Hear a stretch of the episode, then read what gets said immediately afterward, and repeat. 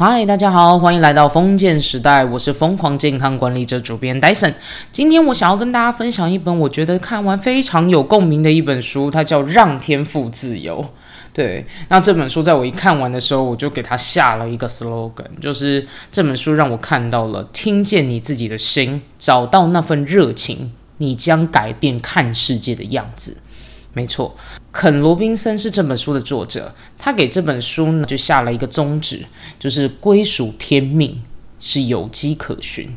最明显的就是自由与踏实的感受。而当你觉得你自己就正在做着天生该做的那件事情，你就会成为天生该成为的人。这就叫做天命的状态。所以作者他提倡的是，人们应该要去追求自己内心的声音。并且，当认为自己所做的事情是自己热爱的事，那他会燃起希望，并且重创一个新的局面。而这本书呢，让我感觉，在我看的时候，我其实是觉得非常的梦幻，而且里面的实证案例。都在说明他们找到置业之后所获得那个很惊人，而且呢成就非凡的一个状态。那针对这本书的话呢，我保持着一种不偏不倚的尊敬啦。那当然呢，在我理智上面，我看到的概念是，如果我们踏上置业这条路。你的生命并不会呈现像魔术般式的喜悦，其实那，从中还是充满着荆棘，而且很多的挑战。但是呢，你会在慢慢的在这些过程当中，你会改变你看世界的方式，跟你面对这整个局面，你要如何去应对世界。然后这个时候，你会获得前所未有的自由跟快乐。所以在于的是体验。那最终你会不会获得那个惊人的成就的这一块？这个部分份的话，我就是保持尊敬啦。但是我认为，如果说我们都能踏上置业的这条路，其实那种无比的幸福感跟快乐，是那种踏实跟觉得自己内心获得自由的感觉。所以呢，这也是为什么我会想要推荐这一本书。我觉得他这本书非常适合每一位，不管是父母或者是已经看得懂字的孩子。其实呢，就是这本书他们看完之后，他们会对待于这整个未来的世界，我们会重新去看待我们看待整个事件，或者是我们要如何去规划自己的方式。而且呢，现在的。整体的变化是很快速的，我们可以要求的不再只是学科优异，而是在于孩子有没有办法在其他的领域中获得专长，并且找到他真正热爱的事去做发挥。其实我认为这是一件蛮重要的事情，所以呢，我会觉得这本书我真的很想要把它讲出来、推广出来，因为我觉得这真的是一本哇，我很棒的一个概念。那当一个孩子们他愿意在他自己所爱的那份职业中发光发热的时候，他会想到别。别人所想不到的那些轨迹，而往前迈进。所以呢，很多时候你知道，怕的不是你想要，而是你连想都没有想到。所以呢，当你拥有那个志业，你想要追求那份心中的热情时，你会慢慢的去追求自己的卓越、创新跟求变。那这对于孩子们来讲，我认为这样的一份热情是会让孩子们的眼睛都发光的。对，所以呢，我真的很喜欢这本书。那就今天就分享大家。那这本书里面的天命是什么呢？要让创意出头，向来就没有一个很标准的答案。那更准确的来说，我们呢所有的怪，就是不流于世俗的这些眼光的存在的，都有机会可以变成创意的源头，也是找到置业的开端。那某种时刻来说，如果你没有准备好出错的心理准备，你是很难能够去做出原创性。那这本书呢？它其实，在众多的案例里面，都抒发一件事情，就是他们并不为金钱所奋斗，但他们为的是要让自己的内心里头去思考那份热情如何的出现。那他们是逐渐因应世界的变化，而持续让自己的热情与世界做一个结合。那最终呢？天命究竟是什么概念？它就说明了天生资质与个人热情结合的时候，会发现到自己所爱的那份职业。这件事情更像是工作中的自己，并且找到了真实自我那样。当找到了天命的那一刻起，你就会觉得你所拥有的将得到了认同，而且获得意义，还会获得身心的健康。所以，指引你自我启发到自我定位，最终到发挥生命与意义的这一条路，它就是所谓的天命的概念。那。这本书呢，它在如何去实战寻找置业跟热情的这一块，它其实并没有琢磨的太深。但是呢，他透过就是这一些章节，共有十一章的验证，他在探讨的是寻找天命的同时会出现的种种问题与难关。然后呢，他让我们去参透说，我们要如何去拥有一个天命，然后拥有一个灵感跟启发。那这些从中其实是会获取一些新的独到的观点跟想法。所以呢。它可以算是一本我们要去追求天赋、追求热情的一本启蒙书啦。这本书呢，其实非常有趣的，让我看到了三个我觉得很有共鸣的点。第一件我要讲的就是忘我的境界。这本书里面其实有很大的部分在提到，我们如果说得到天命的这一块，我们是会达到一种很忘我的感受。书本上面其实是有提到一个很梦幻的名词，就是神驰状态。当我们一个人呢去拥抱我们自己开始喜欢的那件事情的时候，身边世界就像是与你抽离一样。而且呢，拥有天命的人处于在这种神驰状态的时候，也不能够说他们在工作中能够永远的觉得开心到不行。但是呢，他们会从中获得美好的体验。也知道说他们是能够废寝忘食的去体会那样子的热情，所以呢，在我自己看来啊，我在做某些活动的发想啊，或者是像是专案的筹划等等，我也是会感受到像这样子的忘我的境界，因为我会很希望就是用不同的样貌去呈现一些专案。那透过这样子的发想的状态的时候，我其实会陷入一种就是哎，怎么样再让这个专案可以更有意思一点？我会有产生类似像这样子的心境。那作者自己本身。的忘我境界是什么呢？作者他说，他专心的在众人面前去指导教授一个概念的时候，这样子的一个情况不会让他耗神，还能够让他产生很大的专注力。那他会有源源不绝的那种精神力，这就有点像是脑内，因为他在做这些类似像天命的事情的时候，他会爆发出一种脑内啡，有点像健康的那种瘾头，然后他就会觉得很快乐、很舒服的那种感觉。那这种时候，那种激发跟生命中无穷的那种生命力的感觉，那让他越来越觉得他能够从这个部分为他人做出贡献。所以这就是所谓的忘我的境界。所以你说为什么有些人他会一直工作，并且觉得乐此不疲？其实呢，这是因为他整个人都喜欢，并且爱上他自己所想要做的这件事情。所以他的大脑肯定了这样子的运作，并且呢，让这一切。变得很神驰与忘我，所以你说他能不爱他自己所爱做的事吗？他们一定是非常的喜欢，并且他们很痴狂的想要把它做得更好。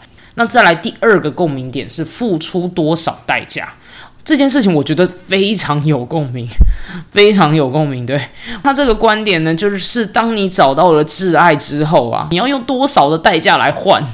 对，当你找到了你自己热爱做的那件事情的时候，你会想要为了他而不顾一切的去追求。也就是说到最终，你已经不在乎那个结果会是什么了。书中其实举了一个非常有趣的例子哦，他说有一个少年呢，他非常渴望可以成为一个作家。但是呢，他被他的父母认为这一切就是在浪费时间，觉得他这么样一个绝顶聪明人，干嘛要去写作呢？这根本就赚不了什么钱。所以呢，正因为他一直写作，然后很叛逆，不愿意服从父母的决定，所以父母在他十七岁的那一年，甚至把他送进精神病院里面去。但是这一切也不能阻挠他，就是对于写作的热爱。所以父母就这样几经三番两次的把他送进医院，然后并且呢，他再从医院三次逃跑这样的循环。那。最终这样子如此激烈的手段，也都不能让他停止写作这件事情。最后他在二十岁的那一年，他离开医院，那他答应就是以学习法律学科来继续完成他的学业。但是他最后他还是没办法啊，因为他读了一年之后，他就决定要放弃自己的学业，就开始周游列国。他在透过这样子的一个不断不放弃写作与热爱的这个过程当中，他创造出了旷世巨作。对，那大家知道我刚。说这位少年是谁吗？他荣获国际安徒生大奖以及联合国和平大使等多项殊荣。他就是写《牧羊少年奇幻之旅》的作者保罗·柯艾略。他的这本著作全球销售就已经破了四千万本了。虽然说这个人呢，他的一生是充满了奇异与魔幻，甚至还带一点负面的色彩，但是呢，他的著作却在。这整体当中获得了莫大的影响力，而且呢，你可以发现从他从中不断的在突破与追求他自己的志业的过程当中，他是如此的如痴如醉。你看他完全已经不在乎旁人是怎么想这件事情，他就是很认真的想要去突破，很认真的想要去写。其实，相较于被更多的取笑或瞧不起啊，内心中其实那股自我批判、不能去拥有热情，或者是很恐惧、不相信自己的那种心境，在我们看来是更难以被克服的。所以呢，当如果我们真的遇到了那股热情的时候，很长的时刻就会像他这样子，就是很异于常人的、义无反顾的要去做，并且呢，更多时刻他是非常孤独、不确定自己的未来究竟是何处的，但是他自己还是会愿意去坚持这份。初心，不管他当前的状态是无比的痛苦。那作者在这一件事情上面，他给了文化定义了一个很妙的概念。他说，一个寻求许可的系统，在每个社群里都会有一些不合理、合理赞许或责难的状态。这就是文化，他给文化定义的这个概念，就是说，在一个。大家被应许的一个系统当中，每个社群里都会有一些不合理、合理赞许或者是责难。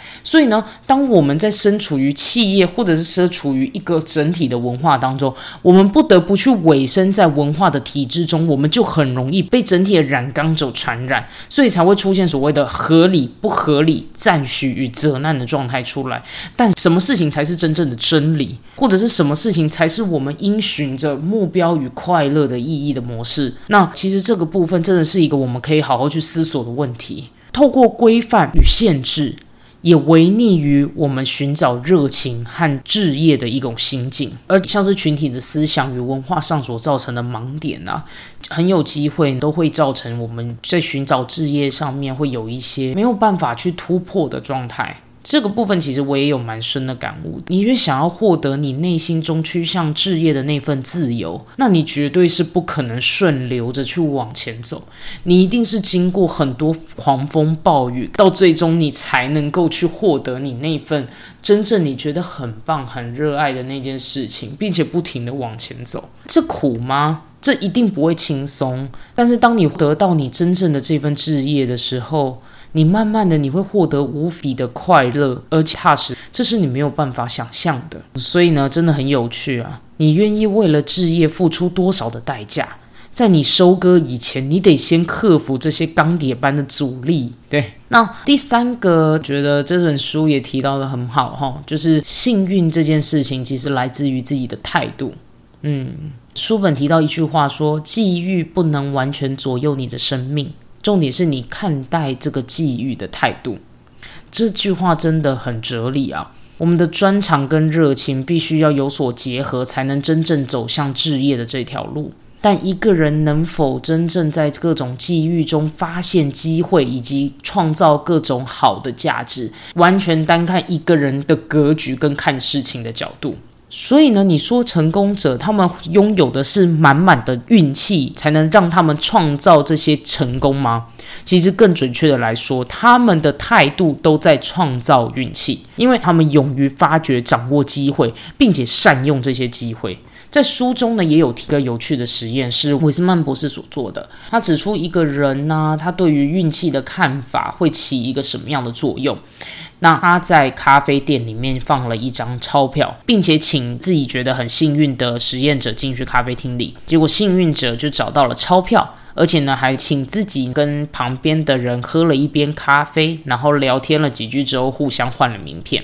那自认为是不幸的人呢？不幸的实验者呢？他走进去咖啡厅之后，他就直接踩过那张钞票，然后买了咖啡就直接离开，不知道有没有看到那张钞票。这样，那事后博士就问他们说：“哎，你们有没有发生什么有趣的事情啊？”幸运者就表示说：“哎，我有捡到钱呢，而且我还交了朋友。”然后觉得不太幸运的人就说：“啊，我觉得我想不到我有什么幸运的事情。”所以你要说幸运与不幸这件事情，会不会其实更来自于自己的内心怎么去看待啊？如果说你持续以一个比较正向、积极的感受来看待你的整个人生的际遇的时候，会不会改变你整个人生面对整个困局的一个状态呢？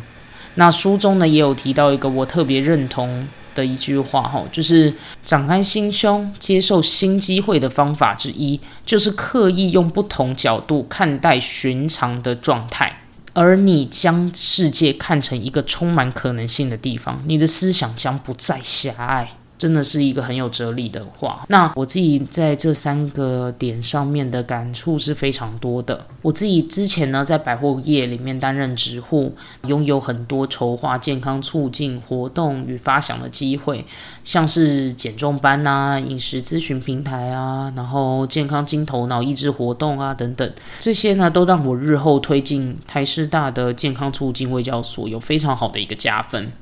那其实我也蛮感谢当时的主管，他愿意给我这个机会，让我可以去筹划，也是因为有这样子的一些经验啦，让我在三十岁以前就已经筹办过大大小小的活动。那你要说这完全都是主管们他给我这样子的机会吗？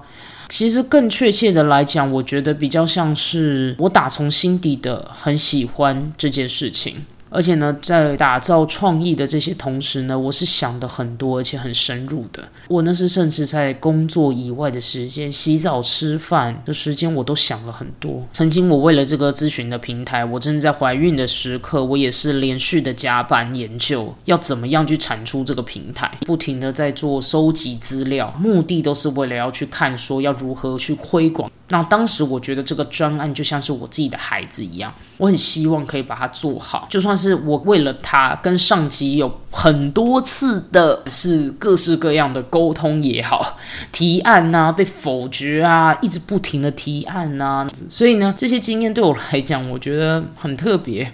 那后来呢？计划屡次的被推出，那我很幸运呐。虽然说我并没有跟主管在合作上面非常的愉快，但是我很知道我自己想要的是什么，也很清楚的去面对。所以我后来呢，抓住了一次又一次可以去筹划跟实践的机会啦。最后这一切对我来说是很珍贵的一个宝藏吧。嗯，那我前几天我重看一部电影叫《可可夜总会》。我最近在看的时候，我就特别有感觉。我不知道是不是因为《让天赋自由》的这本书我看完了之后，所以我有更多的琢磨。